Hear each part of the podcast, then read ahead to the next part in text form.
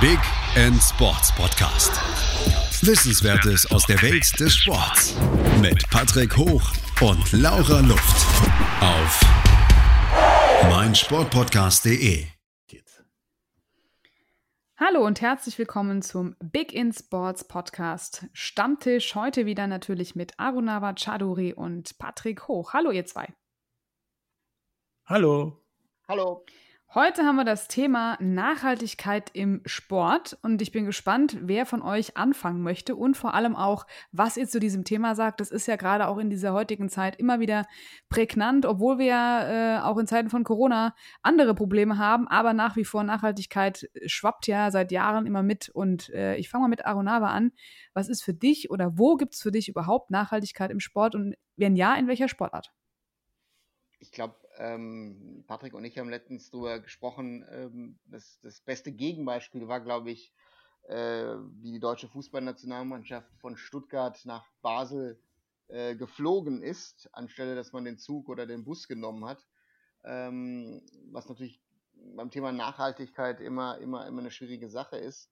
Ähm, beim Thema Sport ist ja auch immer, ne, man hat hoch, man, man erwartet, erhofft sich Hochleistung und man muss sich immer wieder die Infrastruktur angucken, die, die äh, gebaut wird, für, für, auch für Arenen. Und äh, wenn man sich anguckt, wie viele Autos zum Beispiel um einen Stadion herumstehen, weil der öffentliche Nahverkehr de facto nicht in der Lage ist, äh, 30, 40, 60, 80.000 Leute hin und her zu karren, ähm, dann sind das immer für mich immer so negative Beispiele bei diesem Thema, ähm, wie man ja Nachhaltigkeit im Sport eigentlich nicht umsetzen sollte. Aber es gibt natürlich Beispiele äh, mit Nachhaltigkeit, äh, nämlich immer an Werder Bremen, die ja äh, Solarzellen auf dem Dach haben. Das haben inzwischen sehr, sehr viele Vereine versucht umzusetzen äh, bei ihren Arenen.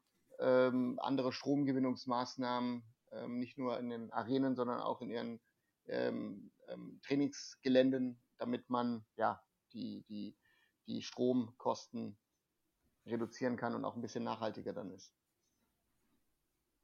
Dein Statement dazu, Patrick? Also ich denke, dass, dass, dass Nachhaltigkeit beim Sport ähm, ja viel früher als, sag ich mal, beim Stadion oder dem Sportplatz anfängt. Das fängt ja schon dabei an, wie bilde ich den Nachwuchs auf, aus? Also bilde ich die jetzt aus, nach dem Motto, irgendeiner wird schon durchkommen oder so, dass die irgendwo auch eine Perspektive haben und wissen, wo sie hin sollen. Und danach kommt dann halt ähm, der Sportplatz, das Stadion und so weiter. Und ich denke halt, dass das gerade bei den ganzen Sachen, die jetzt auch auf Sportplätzen und so weiter und auch in Sportarten gemacht werden, immer wichtiger wird und denke halt, dass das zum Beispiel Kunstrasen nicht vielleicht die beste Lösung ist, äh, wenn es um Nachhaltigkeit geht, weil der muss ja auch irgendwann irgendwo hin. Und das, äh, wie du auch schon sagtest, Bundesliga-Stadien teilweise auf einem guten Weg sind. Ich glaube, Augsburg will die erste klimaneutrale Arena haben werden. Ähm, und dann gibt es aber auch Stadien wie, wie, wie die Schalke Arena, die, außer dass sie Ökostrom beziehen über die Stadtwerke, nicht nachhaltig sein können, weil auf dem Dach der Schalke Arena kannst du keine Solarzellen bauen, weil das ja so ein Cabrio-Dach ist. Und selbst wenn du es bauen könntest, würden die nicht genug Strom produzieren, um den Rasen rein und raus zu fahren. Hätte man allerdings zur Zeit, wo man die Arena gebaut hat, wissen können. Deswegen es ist so ein zweischneidiges Schwert. Da sind mit Sicherheit andere Länder und, und, und auch andere Vereine in England zum Beispiel, Fußballvereine ähm, und selbst in Brasilien ja durchaus weiter. Da gibt es ja auch äh, in irgendeiner Favela ein Fußballplatz, Stadion, wo das Flutlicht dadurch betätigt wird oder bepowert wird, dass die Leute laufen und sich bewegen auf dem Boden und der Boden kinetische Energie auflädt und die in die, das Flutlicht irgendwie reinbringt. Da gibt es viele verschiedene Ansätze. Ich denke aber, wenn wir das Stadion grün haben und klimaneutral und nachhaltig und was weiß ich, ist der Sport noch lange nicht nachhaltig. Das muss meiner Meinung nach runtergehen bis zu, wie entdecke ich Talente, wie bringe ich Talente möglichst ans Ziel oder auch nicht. Und da geht eine ganze Menge, glaube ich, drunter und drüber und ist weniger nachhaltig, als wir denken. Ja, das ist ja auch zum Teil das Thema, ähm, nicht nur auf den Nachwuchs bezogen, sondern auch generell die Anreise zu den ganzen Events. Das, äh, was du ja auch äh, Arunava schon gesagt hat, das Problem mhm. ist einfach ähm, Reisetätigkeit, Flugzeug, hin und her muss es dann immer Katar sein, äh, wo man dann bei 45 Grad oder 50 Grad äh, in einem klimatisierten, keine Ahnung, Environment äh, rumhängen muss? Oder kann man einfach andere Länder nehmen oder einfach auch mal diese Spiele anders zentrieren? Ich gerade, ich denke auch mal, sieht man jetzt im Sport, dadurch, dass einfach alles so zusammengepackt ist, ähm, weil man einfach die Saison nicht starten konnte, egal bei vielen Sachen, haben sich einige Länder, Städte schon erledigt bei bestimmten Sportveranstaltungen und hat dann einfach drei, vier, fünf Mal die gleiche Stadt genommen. Ist ja auch ein Thema, was dann hilft, wenn alle sowieso schon am gleichen Ort sind, oder? Das sicherlich. Ähm, die, die Problematik ist halt nur, äh, wenn du eine normale äh, äh, Saison spielen willst in Sportarten, ähm, nehmen wir das Beispiel Tennis oder, oder, oder auch Formel 1, ähm, dass du natürlich ähm, ja, ein Global Player sein willst und natürlich schauen musst, dass du auf der ganzen Welt stattfindest. Ich meine, Formel 1 ist ein sehr, sehr gutes Beispiel, äh, wenn man überlegt, dass es ja hauptsächlich Europa, Nordamerika, vielleicht noch mit Ausnahmen äh, mit dem Rennen in Brasilien und, und, und, mal ein Rennen in Südafrika gab, aber das war in dem Sinne, oder Japan noch zusätzlich, aber sonst war es jetzt in dem Sinne keine, keine globale Geschichte und, und äh, inzwischen äh, hast du Strecken äh, in, in vielen, vielen Ländern ähm, und da muss man halt schauen, wie man dann 20, 22 Rennen dann äh, auf dem ganzen Planeten unterbringt. So dass man jetzt in Zeiten von Corona natürlich anders denken muss, äh, ist auch klar. Ähm, aber es ist, ist natürlich dann eine Frage, ähm, wenn man, wenn man darüber spricht, ähm, wie sind Mannschaften auch unterwegs? Du hast jetzt einen vollbepackten Kalender. Ähm, ähm, viele Sportarten spielen jetzt de facto äh, Samstag, Mittwoch, Samstag oder, oder Wochenende, Mitte, Mitte der Woche und wieder dann äh, am Wochenende. Ähm, dann kommst du, dann wirst du das Thema Nachhaltigkeit gar nicht reinbringen können. Ähm, das Interessante ist, wenn ich das Fußballbeispiel nochmal aufgreife, wie viele Leute inzwischen im sogenannten Staff dabei sind, dass viele Mannschaften inzwischen schon unabhängig von Corona mit zwei Bussen unterwegs sind. Ähm, dass die teilweise auch aus Werbezwecken diese Busse kreuz und quer beim Europapokal durch ganz Europa fahren, damit die mit ihren eigenen Bussen abgeholt werden können. Also ähm, da sind noch viele, viele Themen, die, die nicht gerade sehr nachhaltig sind, wenn man ganz ehrlich ist. Mhm. Na, das ist zum Beispiel so ein Ding, wo ich sage, muss das sein? Muss der Bus, sagen wir mal, von München nach Mailand fahren, damit die am Mailänder Flughafen in ihren eigenen Bus steigen können und damit zum Hotel und von da aus wieder zum Stadion und so weiter. Ich meine, du hast in Nordamerika diese Ligen, die haben viel mehr, ja, Kilometer abzureißen. Ich meine, in der Eishockey meiner League musste im Zweifelsfall aus New York nach Alaska. Ähm, und da weiß ich von, von Spielern, die da waren, da wird der Großteil der Strecke mit dem Bus gefahren, weil es auch billiger ist. Ähm, und da reagiert die Liga dann auch auf solche, solche ja, Reise, Reisedistanzen. Da hat auch kaum eine Mannschaft Busse. Da wird das gemacht, die fliegen zwar mit ihrem eigenen Flugzeug im Zweifelsfall, da gibt es ja einige. Ähm, das ist dann aber hier so New York, LA die Strecke. Die kann man mal nicht so einfach in der Woche mit dem Auto fahren, sage ich mal. Und dann fahren die mit einem stinknormalen Bus ähm, zu ihrer Unterkunft ins Stadion oder wie auch immer. Ich denke, dass dieser, dieses Kürzen der Busse vielleicht schon mal ein Schritt in die richtige Richtung wäre. Und dann auch mal überlegen, von Seiten eines Verbandes, musst du denn wenn wir von Düsseldorf nach Frankfurt fliegen zum Auswärtsspiel oder könnte man da nicht mit dem Bus fahren? Ähm, und das vielleicht auch durch die, durch die Liga und den Verband regulieren. Weil, wie wir ja schon gesagt haben, diese Stecke Stuttgart-Basel, das musste jetzt nicht wirklich sein aus nachhaltigen Gründen. Aus Sicherheitsgründen, da habe ich, hab ich dir recht gegeben, ähm, kann man das vielleicht machen, aber nicht aus nachhaltigen Gesichtspunkten. Ich, ich glaube, wir müssen die Corona-Zeit, glaube ich, komplett rausnehmen. Ähm, das ist jetzt eine Ausnahmesituation und, und ich glaube, mit, mit äh, normalen Mitteln, normalen Schritten, glaube ich, nicht erklärbar. Deswegen ist es was anderes. Aber ich glaube, dass wenn es in normalen Zeiten ist, so, sollte sich der Sport auch dahin zeigen, dass man ähm, ja Vorbildfunktion hat. Ne? Äh, die, die, die Fans, die, besonders die Jungen, schauen zu den Stars, Superstars ja auf. Und, und äh, wenn man dann sieht, äh, wer da wieder auf Instagram mit welchen Protzkarren da rumfährt und sowas, also das insgesamt das, das Thema äh, ähm, ja, Stars ähm, und Vorbildfunktion ist dann, ist dann immer, immer witzig, wenn, äh, da gab es ein interessantes Interview vor ein paar Monaten mal mit, mit Lewis Hamilton, der, wenn ich jetzt nicht ganz falsch bin, der vegan ist und der auch versucht in seinem Leben nachhaltig äh, zu sein, ähm, der dann aber dann, ja, Formel 1-Fahrer ist. Und dann aus meiner Sicht passt das dann nicht wirklich zusammen. Oder zumindest schwierig. Ja. Ja, das Witzige ist ja, ich bin ja selbst auch Veganer und bin trotzdem Motorsportler. Also klar, man kann das nicht, äh, also man versucht dann schon, sich in seinem restlichen Leben anders zu verhalten, um das zu kompensieren, vielleicht ein Stück weit, ja. Aber man kann ja trotzdem sich für Umweltschutz und Nachhaltigkeit engagieren, auch wenn man dann ein Hobby oder ein, also gut, ich habe ein Hobby, ne? Ähm, Louis hat ja einen Beruf dazu, äh, sich damit äh, auseinandersetzt. Aber klar, äh, wir wissen ja nicht, wo die Reise hingeht und Motorsport ist ja ein ganz kritisches Thema, was das anbelangt. Ähm, aber es, es, betrifft ja auch alle anderen ähm, Zirkusse, sage ich mal, die egal wie sie sportlich unterwegs sind, durch die ganze Welt tingeln. Ja, ich meine, du hast dann ja auch, ähm, du hast Hersteller, die ähm, bieten Trikots und Hosen und Socken aus recyceltem Plastik an. So, das FC Bayern München sagt dann, ja, wir spielen ein Spiel in diesen recycelten Trikots. Das Design war jetzt vielleicht nicht das glücklichste, aber diese Trikots waren gut.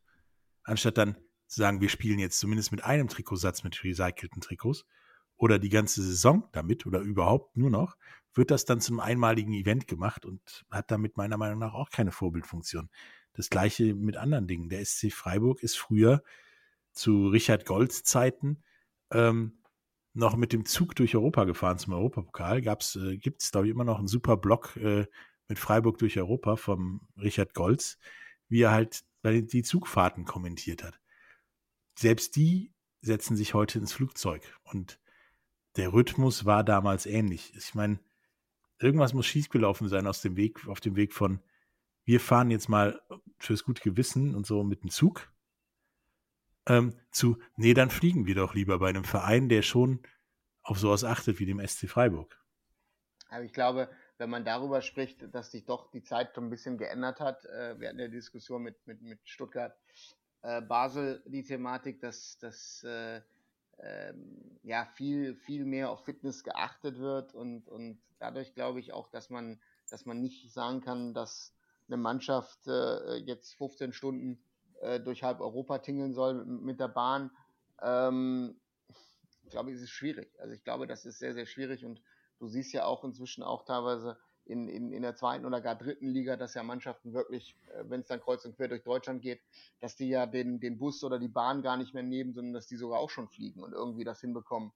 Ähm, und das ist, das ist halt dann ja, die, die Frage, wie, wie, wie machst du das? Und ähm, Nachhaltigkeit, glaube ich, fängt dann für jeden Einzelnen an. Und es ist ja die Frage, ob, ob der, der normale Spieler, glaube ich, kann das nicht so richtig beeinflussen, aber ich glaube, dass wenn da Superstars sind, die das vielleicht beeinflussen können, ähm, ich nehme ein anderes Beispiel, bei der Formel 1 war ja auch mit Black Lives Matter und all diesen ganzen Sachen hat ja äh, Lewis Hamilton sehr, sehr viele Sachen durchgesetzt, die vielleicht, ja, äh, äh, ein, unbekannterer Fahrer oder ein kleinerer Fahrer in dem Sinne nie geschafft hätte. Und ich glaube, das ist, das hängt dann ab, dass dass dann Leute, ähm, dass dann, dass dann die Superstars des Sportes äh, ähm, Sachen machen. Also wenn ich das Beispiel nehme beim FC Bayern, ist jetzt ein anderes Beispiel, aber äh, äh, Joshua Kimmich und, und äh, Leon Goretzka, die die, die We, We Kick Corona äh, Aktion gestartet haben, ähm, dass sich dann auch ihre Vereine, glaube ich, äh,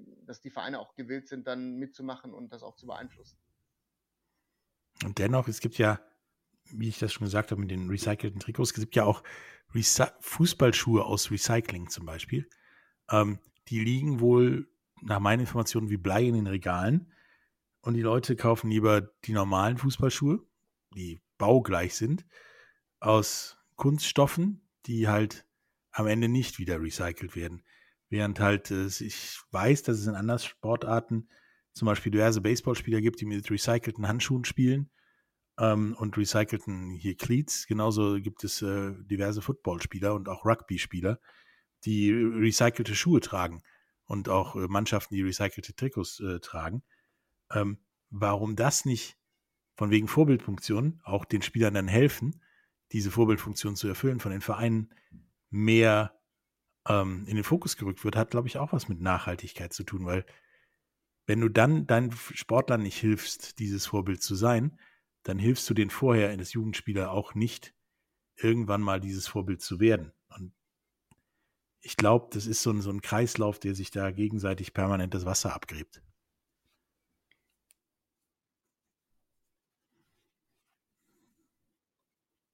Also äh, stimme ich dir zu. Ähm, das Thema ist ja auch äh, diese komische Entwicklung äh, beim Fußballsport. Ich habe es selber gemerkt, äh, als ich letztens angefangen habe, wieder Fußball zu spielen, dass ich ja eher äh, auf, die, auf die Lederschuhe zugreife und inzwischen, wenn du mit Kiddies redest, die ja wirklich hauptsächlich auf diese sogenannten Plastikschuhe äh, richtig abfahren und gar nicht mehr wissen, was für ein Unter also was für Fußballschuhe benutze ich für was für einen Untergrund. Also es geht dann wirklich nur um das Design, weil dieser Schuh dann von Ronaldo, von Messi und wie sie, wie sie alle heißen, dann getragen werden. Also deswegen, ähm, diese Trikot-Idee, ja, ist, ist halt, ne, ähm, ist halt schön, dass dann die Großen sagen, hey, ich habe jetzt ein Trikot hergestellt aus äh, Plastik aus dem Meer oder was auch immer und ähm, ist dann eine ein-, zweiwöchige Geschichte und, und, und dann verschwindet es wieder. Und das ist halt, ne, es ist halt, es ist halt eine PR-Geschichte, ne? Und deswegen, es ist nicht mehr und es ist dann auch nicht weniger. Das ist schade. Ja, wir werden gleich nach einer kurzen Pause das Thema nochmal aufgreifen, nicht nur im Fußball, sondern auch in anderen Sportarten, wie das Thema Nachhaltigkeit dort vielleicht Einzug halten kann. Bis gleich. In rund 40 Folgen habt ihr mich jetzt schon sagen hören, I want to tell you about the Beatles. Ich habe euch die Geschichten zu ihren Alben und ihren Songs erzählt, euch ihre wichtigsten Wegbegleiter und Vertraute vorgestellt und natürlich die Orte, die für die Bandgeschichte eine wichtige Rolle spielten. Habt ihr die drei bisherigen Staffeln schon durchgehört? Nein? Na, worauf wartet ihr dann noch? Rein in den Podcatcher eurer Wahl und einfach mal losgehört. Und folgt gerne auch unserem Instagram-Kanal iwtty-Beatles Podcast. Zurück aus der Pause widmen wir uns aber nochmal dem Thema der Nachhaltigkeit, vielleicht auch im Einzug, nicht nur was die Trikots anbelangt, sondern generell auch bei anderen äh, ja, Utensilien, die man zum Sport braucht. Also ich persönlich finde, das ist eigentlich eine ganz gute Sache, dass man alles, was man äh, für Leistungssport oder generell äh, verschiedene Sportarten braucht, ähm, auch andere Kleidung vielleicht einfach mal anders produzieren kann. Da gibt es ja sehr viele, die das schon auch ansetzen und dort ähm, ja auch in der Fashion-Industrie schon ähm, Kleidung aus Recycling herstellen. Also glaube ich, kann das eine Möglichkeit sein. Aber dann muss es natürlich auch konsequent das andere verschwinden. Also, dass ähm, man dann zweigleisig fährt, wäre dann vielleicht schwierig. Aber wenn ein Club sagt, man nimmt dann auch Schläger vielleicht aus anderen Materialien, gibt das dann doch mal eine Möglichkeit dazu. Weil wenn man überlegt, äh, was auch so Tennisbälle oder sonstige Sachen an Verbrauchsgegenständen sind, die man vielleicht auch anders herstellen kann oder Badmintonschläger oder was auch immer, gibt es da, glaube ich, äh, bestimmte Möglichkeiten dazu. Aber ähm, wollen wir auch noch mal auf andere Sportarten eingehen? Wir hatten jetzt sehr viel ähm, Fußball. Ähm, gibt es denn in eurer Einschätzung noch andere Sportarten, wo das auch vielleicht schon umgesetzt wird? Ja, soviel ich weiß, ähm, hat der Rugby-Weltverband vor ein paar Jahren, nachdem es wirklich welche gab, die meinten, wir können ja mal auf Kunstrasen Rugby spielen, Kunstrasenplätze Plätze komplett verboten und gibt seinen Mitgliedsverbänden auch ähm, Fördermittel und Hilfe beim Bauen von ähm, nachhaltigen Stadien. So ist zum Beispiel das Stadion der irischen äh, Rugby-Nationalmannschaft in Dublin ähm, ja komplett äh, Carbon, also kohlfrei. Also hat, äh, holt seinen Strom aus der, ja, mit Solarzellen und Windanlagen, ähm, Beheizung und so weiter wird da auch, mit, auch mitgemacht. Das Wasser wird durch Solarzellen geschickt, um warm zu werden. Ähm, es gibt keinen Parkplatz in der Nähe dieses Stadions, aber dafür irgendwie, ich glaube, 14 Haltestellen. Ähm, da ist Rugby mit Sicherheit weiter und andere Sportarten haben sich da auch nach und nach drauf besonnen, aber eher so wie Baseball aus Traditionsgründen, dass da immer noch mit Holz geschlagen wird und äh, die Aluminium-Weltraumforschungsschläger halt kaum benutzt werden. Und im Eishockey hatte das ja auch Gründe, als diese Plastikschläger aufkamen, die nicht kaputt gingen hat man die einfach verboten auf gewissen Profilen ab einem gewissen Niveau, weil es halt so gefährlich wird, wenn so ein Schläger nicht kaputt geht und du einem damit irgendwo in die Seite fährst. Ähm, da ist das schon von Natur aus nachhaltiger. Aber selbst die, die, die NHL hat jetzt ein neues Team dazu bekommen, die Seattle Kraken, und hat mit dem mit der Expansion nach Seattle aber auch gesagt, neu gebaute Stadien müssen in gewisser Weise ähm, ja, umweltfreundlich sein. Und dieses Stadion in Seattle, wo dann die Kraken wohl spielen sollen und äh, die WNBA-Mannschaft, ist komplett recycelt. Das war mal ein Pavillon äh, 1962 auf der Weltausstellung. Den haben sie komplett recycelt.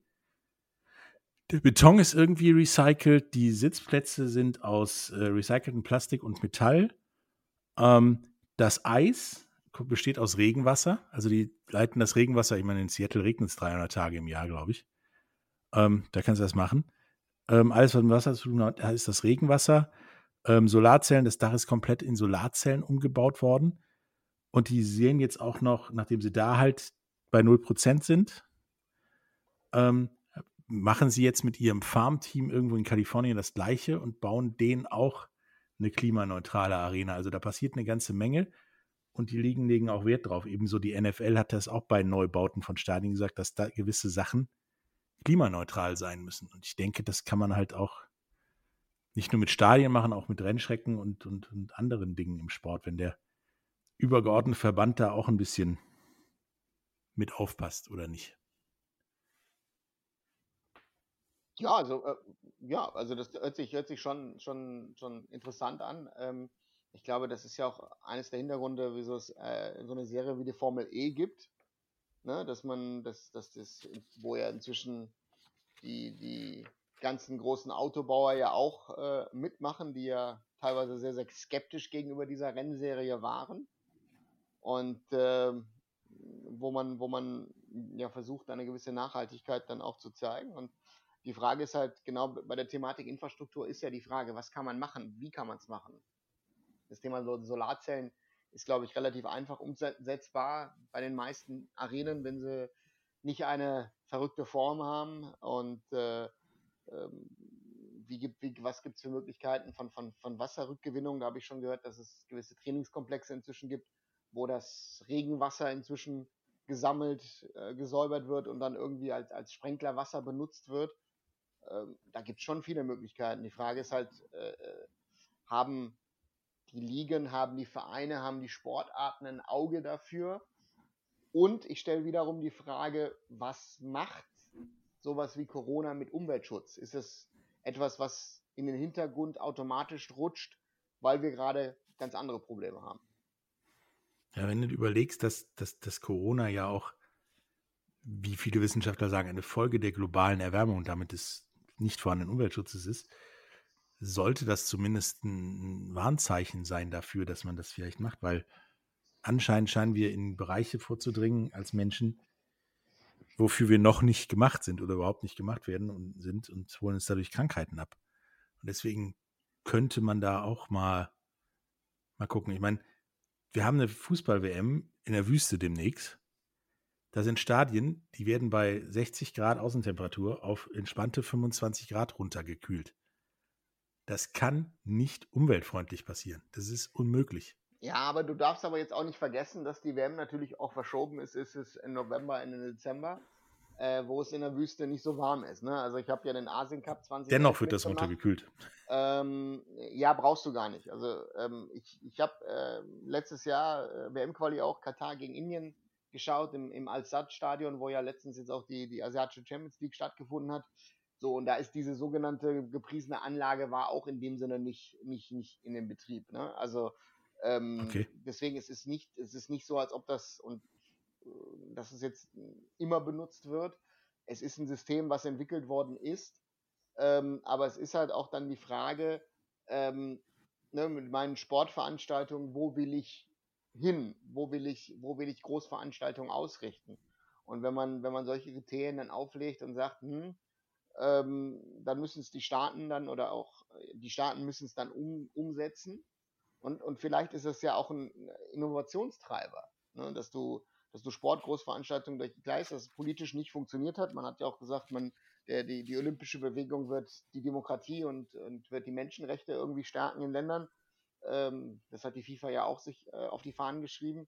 Das ist ein anderes Thema, aber so richtig hat das auch nicht funktioniert. Aber vielleicht kann man zumindest beim Thema Ökologie und äh, äh, ähm, ökologischen Bauen, kann man da vielleicht einen Einfluss nehmen, Ähm, denn ähm, Katar wird, ähm, wird, ja gewisse Stadien zurückbauen und gewisse Stadien werden ja dann ähm, an afrikanische Länder verschenkt, wenn ich jetzt nicht so ganz falsch informiert bin.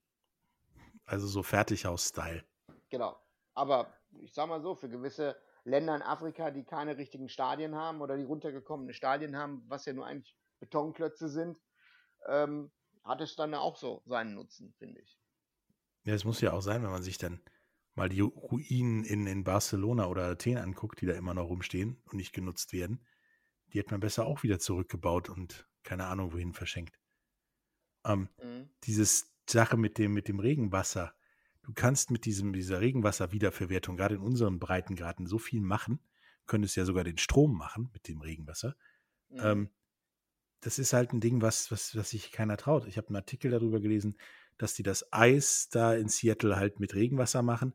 Das verändert das Eis null von seiner Konsistenz und wäre eine Möglichkeit damit, dass du selbst in Gegenden wie Deutschland, wo es halt nicht 300 Tage im Jahr regnet, vielleicht nur 200, ähm, das ganze Jahr Eis in Eishallen zu haben, ohne damit die Umwelt zu belasten. Denn in Deutschland ist es beim Eishockey so, es gibt, äh, ich glaube, drei Hallen in ganz Deutschland, die 365 Tage Eis im Jahr haben. Und das ist, um in der Weltelite mitzuhalten, glaube ich, echt ein bisschen wenig. Wenn du überlegst, dass gefühlt der Rest der Weltelite, ja, die, über die Hälfte der Stadien das ganze Jahr über Eis haben. Okay. Deswegen. Ja, das, das sagt schon was, ja. Muss man da vielleicht neue Wege gehen, um dann A, klimaneutral zu werden oder klimaneutraler zu werden und äh, am Ende damit auch, dass der Sport davon profitiert. Ich denke halt auch, dass, dass dieser Kunstrasenboom, das ist nett, um Ascheplätze sich zu sparen, aber nicht wirklich umweltfreundlich, weil das, was da hinten rauskommt, war bis vor kurzem halt mit diesem Ölgranulat ähm, noch nicht so umweltfreundlich. Da sind ja auch so ein, zwei Vögel bei gestorben, weil sie dieses Granulat gegessen haben. Ähm, und auch nicht jeder Kunstrasen, der verlegt wurde, ist recycelbar. Und deswegen. Viele nicht, viele, viele nicht. Also bei den Älteren auf jeden Fall nicht. Also das darf man auch nicht vergessen. Genau, deswegen sollte man vielleicht jetzt nur noch diesen recycelbaren verlegen oder sich auch überlegen, ob man nicht einen besseren Rasenplatz grundsätzlich macht, weil allein dadurch, dass da kein Kunstrasen ist, sondern Rasen, ist ja der Umwelt auch schon geholfen durch Insekten, die da leben, wenn da mal kein Fußball gespielt wird, ähm, durch den besseren Luftaustausch, wie du immer moserst nach dem, nach dem Fußballspielen. Ähm, ein Rasen ist einfacher zu pflegen als ein Kunstrasen im Endeffekt. Den musst du mal kurz mähen und dann ein, zweimal im Jahr kurz äh, vertikutieren und dann war es das. Und äh, nicht jeder Verein kann sich das Equipment für Kunstrasen leisten. Ja, ich, aber ja, da, da kann ich dir kann ich dir leider nicht so hundertprozentig zustimmen, weil du die Problematik hast mit dem mit den Rasenplätzen abhängig von den Wettergegebenheiten, wo du halt bist. Äh, der Kunstrasenplatz ist halt weniger Aufwand. Du, also das ist ja auch ist ein Irrglaube aus meiner Sicht, aber es ist der Glaube nach dem Motto, du stellst den Kunstrasenplatz hin und dann musst du dich um den Platz de facto nicht mehr kümmern die nächsten fünf, zehn oder vielleicht sogar länger, mehr Jahre.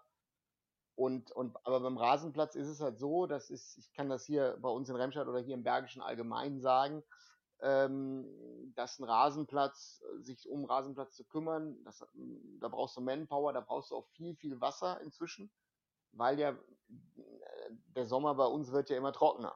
Also das ist ja eine wahre Problematik, die wir ganz einfach haben. Die Frage ist halt, wie, was, wie kannst oder wie gibt es da Möglichkeiten, äh, Plätze zu bauen, die äh, äh, ja ähm, nicht so klimaschädlich sind. Äh, Naturrasen ist es riecht allein schon geil. geiler, dort drauf Fußball zu spielen. Äh, zweitens, wie du sagst, äh, das ist, das riecht allein schon geiler. der Platz federt schon wesentlich mehr, also es ist gelenkschonender, also es hat schon viele, viele Vorteile. die Frage ist ganz einfach, aber wenn, wenn eine Kommune das durchrechnet, ist so ein Rasenplatz in der Beschaffung und in der, in der Beschaffung teilweise auch inzwischen, wenn du einen guten Rasenplatz wirklich haben willst, äh, mit einer richtigen Drainage und pipapo, aber auch mit der Instandhaltung ist er natürlich wesentlich teurer. Und die Frage ist halt, was willst du machen? Das andere Thema ist die Hallen, äh, wo ich dann immer sage, bei den Hallen versuchst du da immer Flickschusterei und zu gucken, dass die Hallen einfach nur funktionieren. Äh, wenn du dir unterklassigen äh, Handball, Basketball oder was auch immer dir anguckst äh, bei uns, ähm, das sind nicht halt die, die super tolle Arenen, wie du bei euch in Düsseldorf hast oder weiß ich nicht, in Mannheim hast. Ja, aber du hast halt, gerade bei, bei, bei Hallen für Handball und Rollhockey und so, wird ja dann ähm, der halbe Boden ausgewechselt, wenn da mal ein neuer Sport heimisch wird, sage ich mal, oder damit da neue Linien sind. Mittlerweile gibt es Firmen, die so einen Hallenboden verlegen, auf den in diesem Hallenboden das jeweils gebrauchte Feldkonzept konzipiert wird, also drauf projiziert wird. Das ist, ich glaube, manche Fernsehsender benutzen das mittlerweile auch bei Fernsehshows, damit dieser Boden halt widerstandsfähig ist wie ein Turnhallenboden und du da alles drauf machen kannst. Also du kannst ein kleines Handballfeld drauf machen, kannst ein großes Handballfeld drauf machen und das innerhalb von zwei, drei Minuten. Da muss halt nur einer am Computer auf den richtigen Knopf drücken. Und da ist dann wieder meiner Meinung nach auch wieder mehr Nachhaltigkeit gegeben, dadurch, dass du nicht die, ja, wenn dann nur die Körper auswechseln musst und die sind ja recycelbar, ähm, als den, ja, den ganzen Boden alle fünf Minuten, nur weil da plötzlich dann jetzt auch noch Badminton gespielt wird. Das Problem ist nur bei den Städten, dass die ihren Hallenboden teilweise mit 30 Jahren kalkulieren. Ja, nein. Ihren Abschreibungen. Ne? Und das ist, das ist, das ist halt die Problematik. Rollhockey war jetzt das Beispiel. In Remscheid wurde äh, letztes Jahr der, der Hallenboden gemacht. Äh, der Hallenboden musste, der vorherige Hallenboden äh, war aus dem Jahre 1974.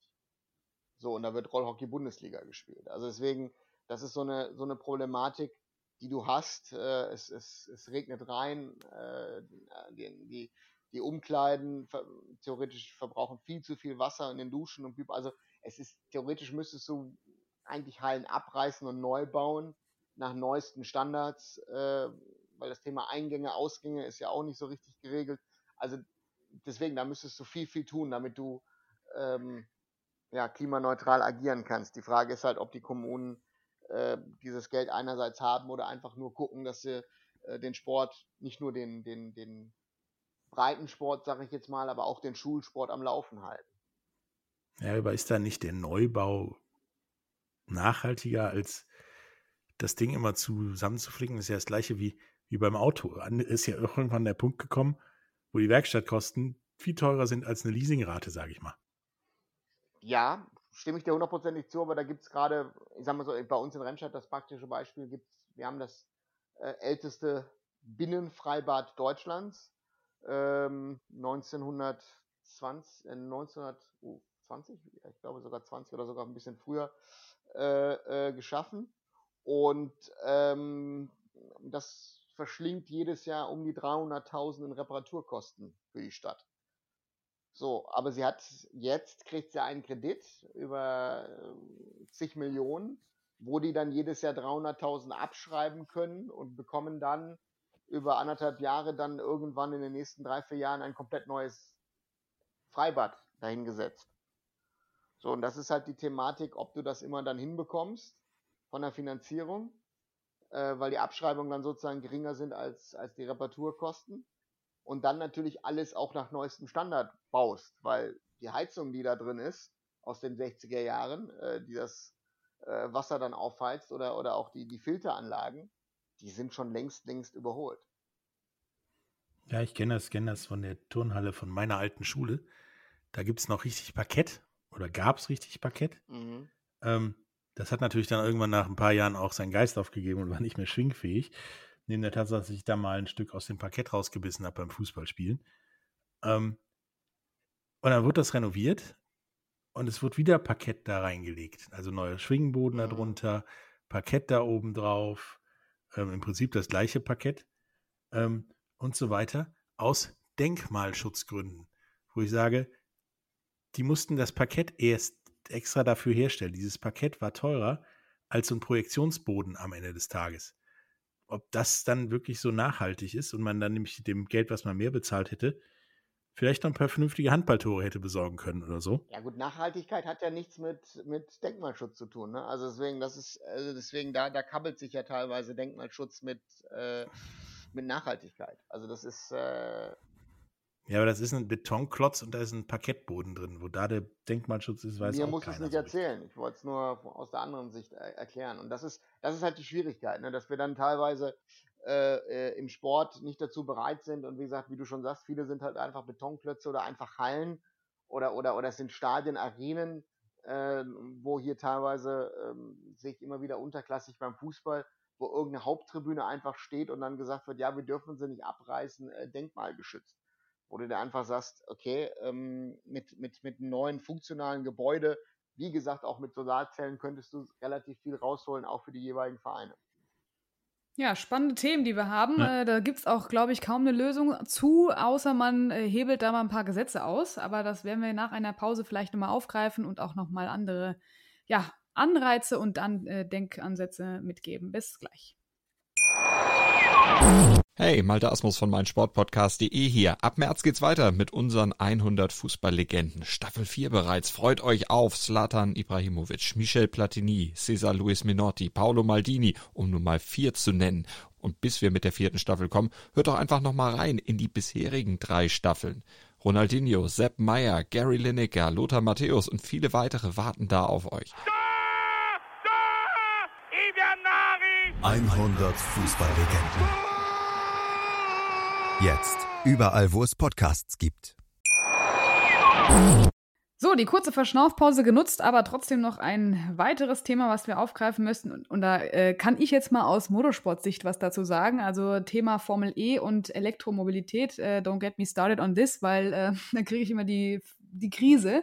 Weil letzten Endes die Elektromobilität ähm, ja eigentlich für die Umwelt extrem viel äh, schlechte Eigenschaften auch leider mit sich bringt. Von daher bin ich eigentlich ganz froh drum, dass sich ähm, eigentlich viele zusammengeschlossen haben und ich weiß nicht, ob ihr das schon mal gehört habt, nämlich äh, vom DEKRA, vom DMSB, von ja, HBA, ähm, Scheffler Group und dann bis zum ADAC und der World Esports Association gab es jetzt im August eine Ankündigung für die High Race League und das ist dann ein wasserstoffangetriebenes Fahrzeug, 800 PS, was ähm, auf den Rennstrecken 2023 starten soll, was ich ziemlich spannend finde, weil Wasserstoff eigentlich für mich die Zukunft ist und auch schon seit längerer Zeit war statt ähm, Batterie.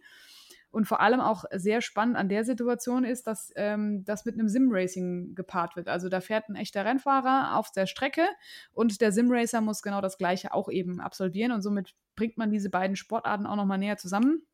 Und ich meine, gerade was die Motorsport-Thematik anbelangt, müssen wir uns natürlich alle irgendwo ja, muss, muss man umdenken, das ist schon klar.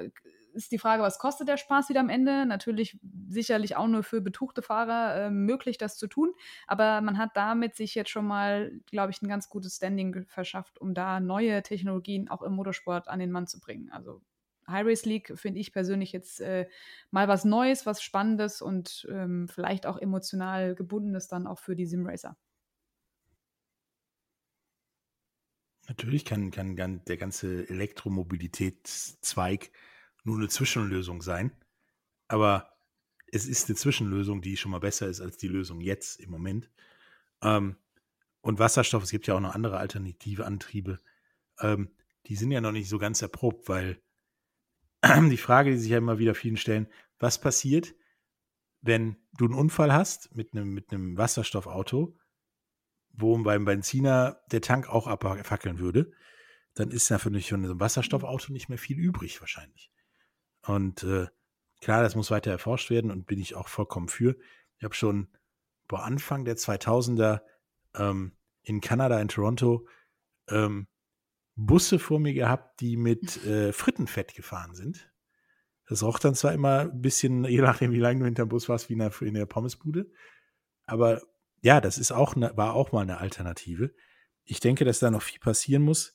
Dazu muss aber wahrscheinlich, wie immer, das in Anführungsstrichen schlechte, also dann der Verbrennungsmotor, irgendwie sanktioniert oder ja verboten werden, damit sich da Leute etwas schneller bewegen, als sie es bis jetzt tun. Denn E-Mobilität funktioniert ja theoretisch schon seit Ende der 80er Jahre. Und wir reden jetzt darüber, dass es massenkompatibel ist. Und das kann eigentlich nicht sein. Ja, vor allem, wenn ihr dann äh, das Elektroauto unterm Hintern wegbrennt, ist es auch nicht gerade einfacher. Also klar, es, es gab ja auch schon äh, in der Indie Racing League gab es ja auch schon die verschiedenen Ansätze, um dann einfach mit Wasser das Auto abzuspritzen und die fahren ja auch mit Methanol ja, ist auch schwierig. Alles ist irgendwie brennbar, aber zumindest ist es mal ein Ansatz. Rohstoffe, die fast kaum nachwachsen. Lithium-Batterienherstellung ist Katastrophe, ja. Wir sehen ja auch, wie Akkus halten, fast nicht. Also Handy kannst du fünf Minuten im Betrieb gefühlt schon wieder aufladen. Ähm, ist das zumindest mal ein Ansatz, dass man Rohstoffe nutzt oder Sachen nutzt, die man einfach im Labor produzieren kann, anstatt dafür äh, ganze Urwälder abzuholzen oder Seen platt zu machen. von daher finde ich das schon ganz gut. Vor allem irgendwann ist, der, ist die Ressource nicht mehr da und auch gerade Öl ist irgendwann auch weg. Also ich finde schon mal der Ansatz bis dahin, äh, was Neues zu probieren, sich mal zu trauen, eigentlich ganz gut. Und es muss, muss jeder, egal eigentlich in welcher Sportart, umdenken und auch nicht nur Sport, sondern auch jeder Mensch für sich selbst. Ja, das stimmt. Aber Laura, kriegst du nicht manchmal dumme Fragen von, von Leuten, wenn, wenn du sagst, dass du äh, Motorsport betreibst? Wie kann man denn so einen Sport in der heutigen Zeit überhaupt machen? Ja, so dumm nicht, aber die meisten sagen halt und fragen mich dann, fährst du Elektroauto? Wo ich dann denke, so, mh, hm, Aussage nochmal überdenken. ja, dann kommen wir wieder auf die Basis zurück. Deswegen sage ich ja, also es ist natürlich immer schwierig, da äh, das zu verkaufen, warum man das jetzt macht, ja, aber die Alternative ist einfach auch für den Breitensport nicht da, um es mal ganz ehrlich zu sagen. Es kann sich keiner äh, ein Formel-E-Auto leisten, selbst wenn man es fahren würde ist, oder kann, ja, ist einfach das Budget nicht da. Und es gibt für Langstrecke äh, die ich erfahre, gibt es keine Möglichkeit, ähm, 24 Stunden lang mit einem Auto oder mit zwei oder drei oder Ersatzautos für kleines Geld zu fahren. Gibt es nicht. Also Breitensport wird da komplett außen vor gelassen. Natürlich gibt es zum Beispiel mit Four Motors auch alternative Antriebsstoffe, die jetzt getestet werden, auch in der Langstrecke, die auch funktionieren, aber das ist ein Rennteam, was das betreibt. Da müsste man komplett alle umstellen. Dann wäre das vielleicht wieder interessant, aber es gibt keine Alternativen und Klar, die Frage ist, wie lange wird es den Motorsport, den wir jetzt so lieben und kennen, noch so geben? Klar, ist es gesellschaftlich und ist es ähm, nachhaltig irgendwann mal noch so umsetzbar? Wahrscheinlich nicht. Aber es gibt auch genügend andere Sachen, wo man schon mal anfangen könnte, das zu reduzieren, was schon sehr lange im Argen liegt. Das ist dann außerhalb des Sportbereichs. Aber wenn man sich mal die ganzen äh, Tanker anguckt, die durch die Gegend fahren, also oder Busse, die in der Innenstadt immer noch mit Diesel rumeiern, das sind so Sachen, das kann man ja schon abändern, wenn man das möchte aber es ist ein Umdenken bei egal wem zu, zu tun, finde ich. Für, man, für einen selber auch. Also ich habe auch angefangen, eben mich mit meiner Ernährung zu beschäftigen, auch mit, was kaufe ich wo ein, äh, Klamotten etc., wie werden die hergestellt. Also da fängt man für sich im Kleinen schon an. Ähm, gut, dank Homeoffice äh, habe ich sehr wenig CO2-Ausstoß dieses Jahr. ja. Wir alle, glaube genau. ich. Also da kann man für sich selbst schon mal anfangen, an Kleinigkeiten was zu ändern. Äh, und dann ist für mich mein Laster halt immer noch das Autofahren, ja, auch mit einem alten Auto privat. Aber klar, es muss dann irgendwann auch gesellschaftlich und auch finanzierbar für alle werden. Dann ist das eine Alternative, logisch. Ja, wenn du dir anguckst, dass man gefühlt pennt ja die Hälfte der Industrie bei Autos und auch bei anderen Sachen. Es gibt ja immer so, so Ausnahmedinge wie Four Motors im Motorsport oder Tesla bei normalen Autos und so weiter. Wenn du dir anguckst, dass deutsche Autoproduzenten relativ spärlich gesehen Elektroautos, weil Übergangslösung oder Hybrids hinkriegen. Und selbst Firmen wie Jeep bis Mitte nächstes Jahres ihr gesamtes Portfolio in mindestens Hybrids umgestellt haben, die dann sogar billiger sind als die Verbrenner, dann verstehe ich nicht, warum das äh, Auto, Audi, VW, Mercedes, BMW nicht vernünftig hinkriegen. Vor allen Dingen, wenn Konkurrenten wie Volvo demnächst nur noch Elektroautos machen müssen. Und du ja auch in gewissen Landstrichen gar keine bis 2032 in Kalifornien darfst du keine Verbrenner mehr fahren. Ja, aber das ist genau das Problem. Stell dir doch mal überall bitte eine Zapfsäule hin, äh, aus der du dann den Strom rauskriegst. Und wie wird der Strom produziert? Garantiert nicht Öko. Also wir haben ja überhaupt nicht das ist richtig. Atomstrom. Also das ist in sich ist es ja schon ein Problem, ja, wie man das auch flächendeckend äh, mit den ganzen Ladestationen hinkriegen möchte, weil letzten Endes, äh, wenn du dann, wie in den USA schon passiert, 25 Teslas hast, die dann aufgeladen werden müssen, stehst du 10 Stunden. Äh, Entschuldigung, also dauert eine Fahrt äh, nicht drei Minuten, sondern da bist du drei Stunden für irgendwas unterwegs. Ist doch einfach nicht praktikabel. Und zumal die Automobillobby in Deutschland, und ich meine, wir haben so viele passionierte Autofahrer, da gehöre ich ja selbst dazu. Ich, ich verteidige es für mich auch selbst, ja, weil ich meine, emotionales Elektrofahren mit keinem Sound ist schon mal ein Problem. Mag zwar eine tolle Beschleunigung sein, keine Frage, aber da fehlt doch die Emotion dahinter. Gut, reden wir mal davon, die meisten Jugendlichen fahren heutzutage auch wieder kein Auto, weil sie sagen, ich komme mit der Bahn klar, aber äh, das Automobil ist des Deutschen liebstes Gut, das ist so und dann kannst du viele Motorsport- oder generell sportliche Fahrer da schon mal ausgrenzen, wenn du denen sagst, so ab jetzt musst du nur noch mit einem Volvo fahren, dann sagen die vielen Dank, ähm, nein.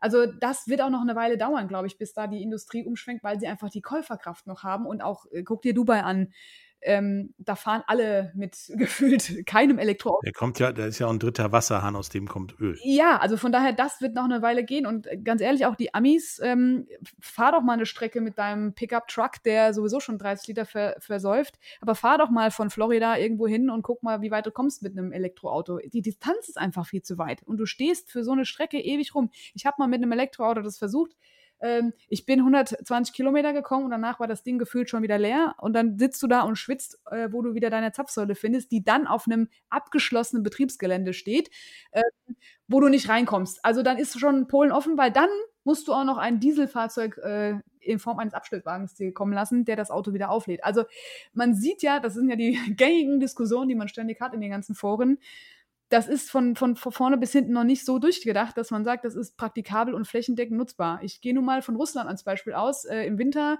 50 Grad minus oder mehr ähm, und Distanzen, äh, Novosibirsk, keine Ahnung, wie lange die da fahren müssen. Nee, die kommen ja nie an. Ja, da fährt aber auch gefühlt alles andere wahrscheinlich nicht. Ja. Aber meinst du nicht, dass zumindest der, der, der Druck durch den vom Verbrenner weggehen müssen, zumindest Bewegung da reinbringt, dass da andere Sachen gemacht wird und auch der Druck, wenn man jetzt zum Beispiel Stadienbetreiber oder Sportverein den Druck auferlegt, ihr müsst euch für Trikots eine praktikable Lösung versuchen und so weiter, dass wir dann relativ schnell Ergebnisse kriegen, weil diese Evolution von dem 120 Kilometer Elektroauto zu einem 1000 Kilometer Elektroauto ähm, und auch ein 1000 Kilometer Jeep, ja, ist ja relativ schnell passiert, weil der plötzlich der Druck irgendwie da war. Ja, aber das macht dann wieder die Politik. Also das ist ja. das, was die Politik jedes Mal versucht, den Druck dann zu erhöhen, aber dann müssen alle auch ins gleiche Horn blasen, ja, weil ähm, wenn verschiedene Lobbyisten sagen, nein, das muss jetzt so und so und so gemacht werden, dann muss, weil die, also vorher war der Diesel super, jetzt ist der Diesel böse, jetzt ist Elektro super, dann ist irgendwann Elektro wieder böse und dann kommt was anderes. Also man muss ja eigentlich mal drüber nachdenken, was ist denn überhaupt für alle gemeinschaftlich verträglich und dann auch mal Experten zu Rate ziehen und nicht sagen, so, jetzt haben wir ein Gesetz und ab jetzt muss alles anders. Ob es dann besser ist, ja, wird gar nicht diskutiert. Schwierig. Du hast ja die Amis erwähnt und, und die Kanadier haben das ja auch so gemacht. Mit dem Rauchen haben die ja das in diversen Schritten gemacht. Die haben gesagt, erstmal darf hier nur noch direkt in der Küche geraucht werden. In ein paar Jahren nur noch draußen und dann nur noch fünf Meter entfernt von dem Restaurant oder von der Halle. Ähm, sowas könnte man ja mit Stadien, Motorsport und, und allen anderen Dingen auch machen, dass man so Zeitfenster macht. Ich meine, in New York hat das ja mit den Taxen auch funktioniert.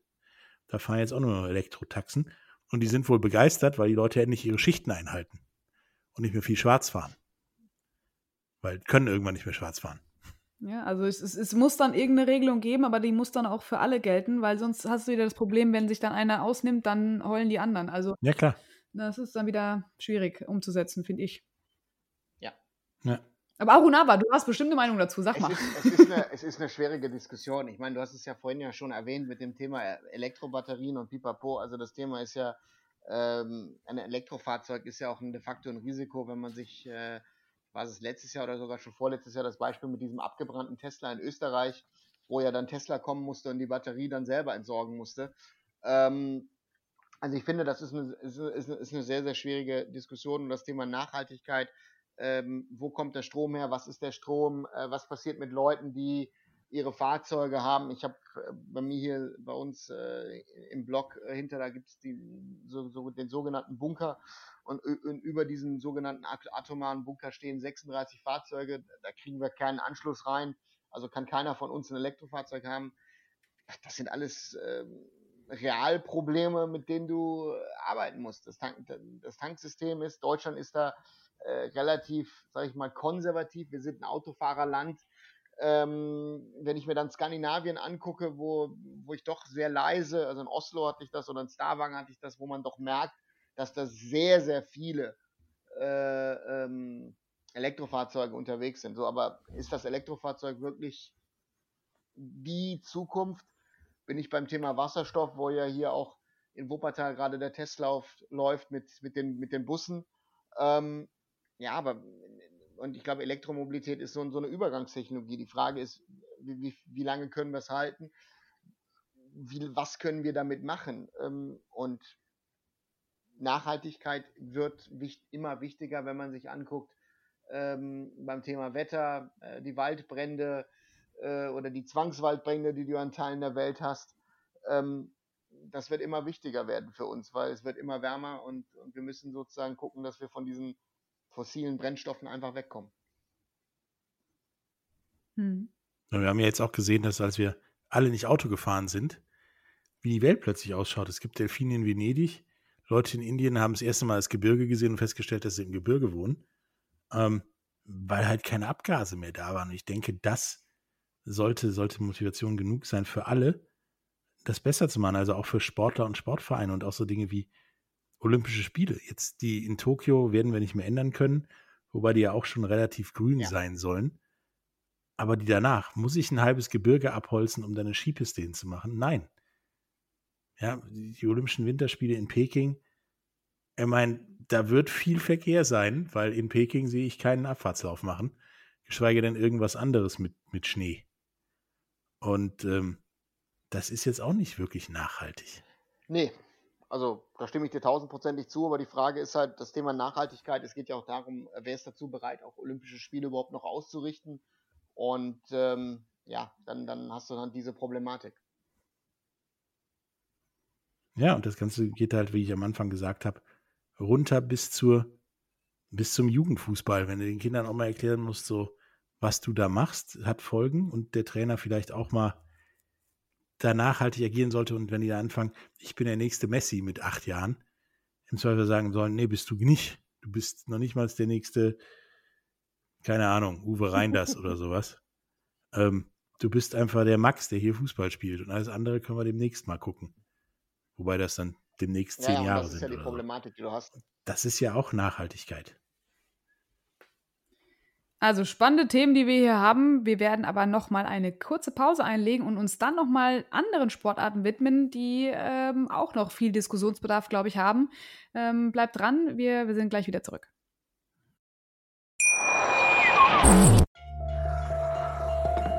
Vernimmt sich, was man will, dann wilde Gerüchte entstanden. Fast nichts davon stimmt. Tatort. Sport. Wenn Sporthelden zu Tätern oder Opfern werden, ermittelt Malte Asmus auf meinsportpodcast.de. Folge dem True Crime Podcast, denn manchmal ist Sport tatsächlich Mord. Nicht nur für Sportfans.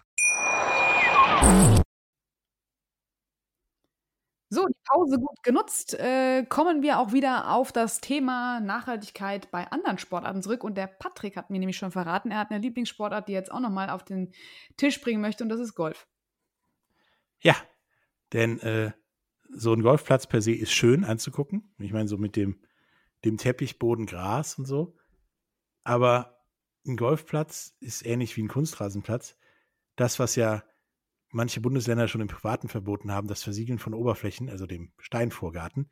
Im Prinzip ist ein Golfplatz durch sein, seinen Aufbau und sein, seine permanente Pflege das Gegenteil ja von nachhaltig. Neben der Tatsache, dass da ja auch eine Menge Landschaft abgeholzt wird, um so einen Golfplatz zu bauen und im Zweifelsfall da eigentlich ein Laubwald hingehört oder ein Kornfeld oder was auch immer, ähm, muss das in der Masse sein und müssen die auch teilweise riesengroß sein.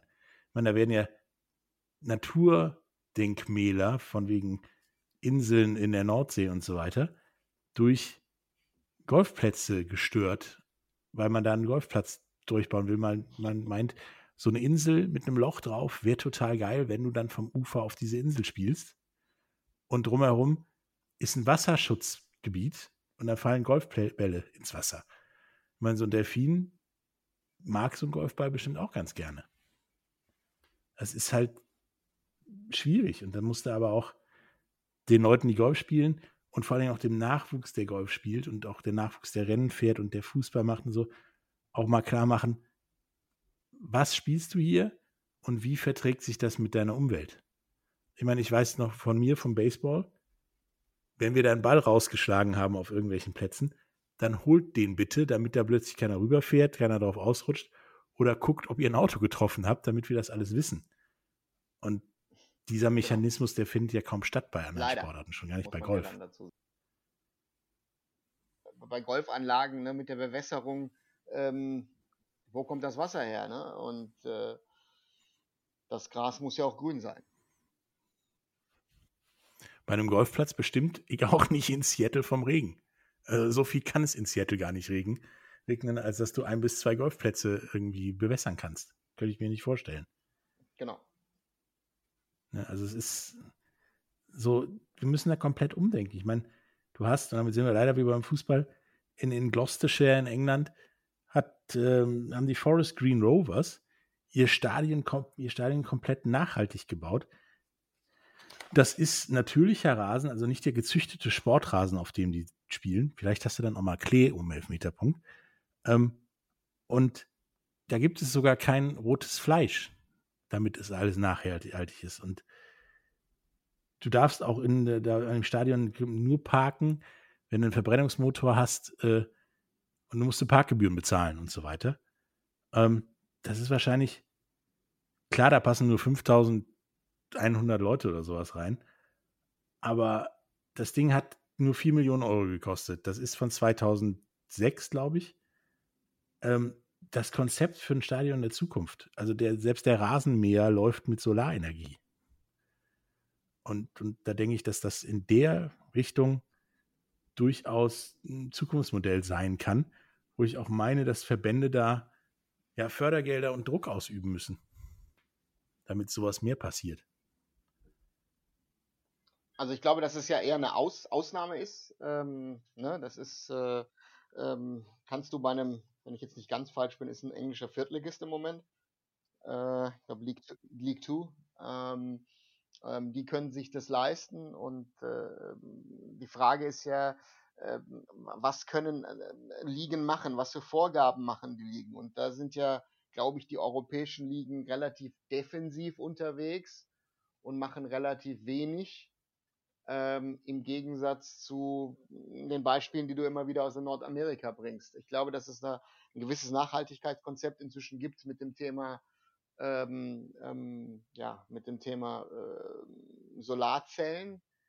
Ähm, aber alles andere, glaube ich, ist noch in, in, in, in, ja, in den Anfängen, weil ich glaube, dass, aber ich glaube auch, dass die Vereine nur eine Möglichkeit sehen oder einen Bereich kannst du da bei denen wirklich Druck machen und das ist, wenn du da eine Situation hast, wo du, ähm, wo es um die Kosten geht. Und wenn du, wenn du, wenn du nachweisen kannst, dass durch Nachhaltigkeit deine Kosten runtergehen, glaube ich, sind dann auch äh, die Vereine, Verbände dazu bereit, ähm, etwas zu verändern.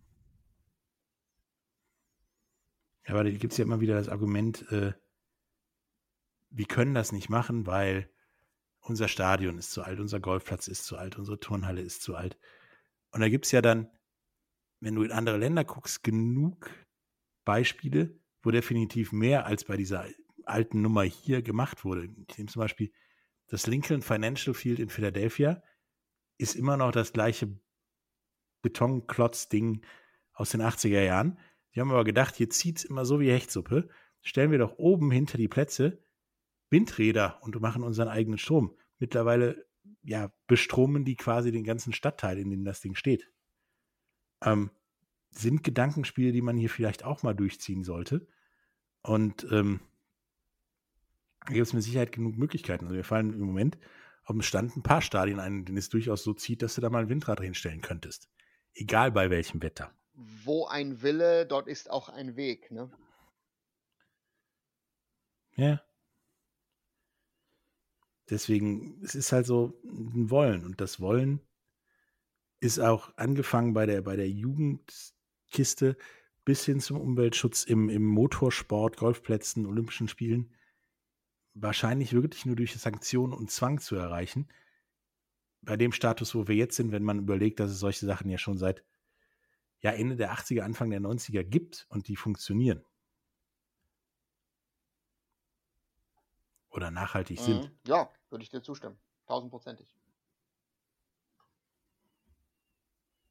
Tja, das sind alles äh, Wunschvorstellungen. Ich glaube, wir müssten einfach mal eine Liste führen, beziehungsweise uns mal Gedanken machen, was man denn noch auch gerade an Unterstützung geben kann, dass viele mal sich mit diesem Thema generell überhaupt beschäftigen. Also habt ihr denn den Eindruck, dass das vordergründig bei vielen ähm, überhaupt das Prio 1-Thema ist. Äh, war bisher bei manchen Sachen für mich nicht so irgendwie nachvollziehbar. Gar nicht. Also ich finde, dass das äh, für viele Leute ähm, ist, du hast den Kostendruck.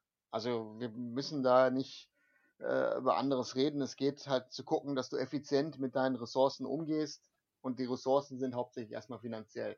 Wenn du einen finanziellen Nutzen hast, dass du ökologisch bist, dann wird es umgesetzt. Sonst, glaube ich, äh, muss da schon jemand sitzen, der Idealist ist und der das auch dann in einem Verein äh, umsetzen kann. Sonst, glaube ich, ist es nicht möglich.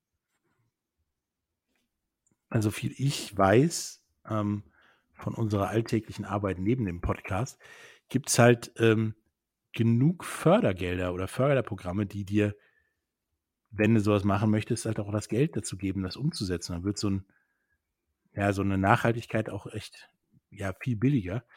Aber das, das gleiche Problem hast du ja mit äh, den Umstieg von manchen Altwagen, wie Leute, die noch immer einen Golf 2 fahren und da stolz drauf sind, auf zumindest ein Hybrid, ähm, dass sie keinen Bock darauf haben, sich gerade jetzt, wo ja die Mehrwertsteuer sogar unten ist, und du Massen an Fördergelder bekommst, die einen zuzulegen. Das ist ja alles jetzt nicht mehr so teuer durch Fördermaßnahmen und so weiter, aber die Leute sind halt nicht bereit dazu. Warum? Aber ich habe dir ja mein Beispiel gesagt, also ich, ich wäre dazu bereit, ein Hybrid mir zu besorgen als nächstes Fahrzeug, aber kann ich gar nicht machen, weil in meiner Garage werde ich nie Strom haben.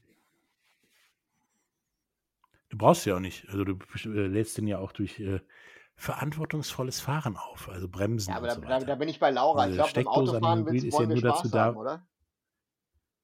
ja, also ich habe das versucht mit langsam fahren. Ich, ich werde das in diesem Leben nicht mehr hinkriegen. Nee. Also, Na, ich fahre ich fahr ja eine Hybrid und weiß halt, dass das geht. Also meiner ist vor allen Dingen einer noch ohne Steckdose, ja. also einer der ersten. Äh, die Steckdose ist ja nur für die da, die das Ding komplett leer geballert haben. Äh, richtig. Ja, aber dann heißt, ja, das und heißt dann, ja, dass du und dann keinen Bock haben am nächsten Tag. Und dass du dann schön auf, auf 50 runterbremsen kannst, damit deine Batterie dann wieder voll ist. Theoretisch ja, musst du ja sowieso bei deutschen Autobahnen, vor allen Dingen in der Nähe von Remscheid.